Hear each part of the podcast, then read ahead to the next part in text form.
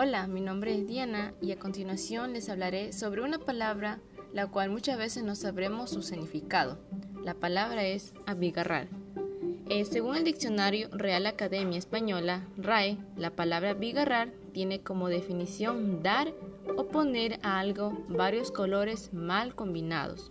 Su origen está quizás en el francés bigarre, que significa multicolor mezclado. Se conoce que tal palabra es de origen desconocido. Esto se debe a que es la explicación que da en su obra Rabelais, literato del francés muy valorado. Pero jamás se ha podido constatar la existencia ni la huella indirecta de la supuesta palabra garré. Además, fue fundado en el año 1500 y abigarrado es un adjetivo que se deriva de abigarrar, un verbo que alude a combinar los colores. Bye.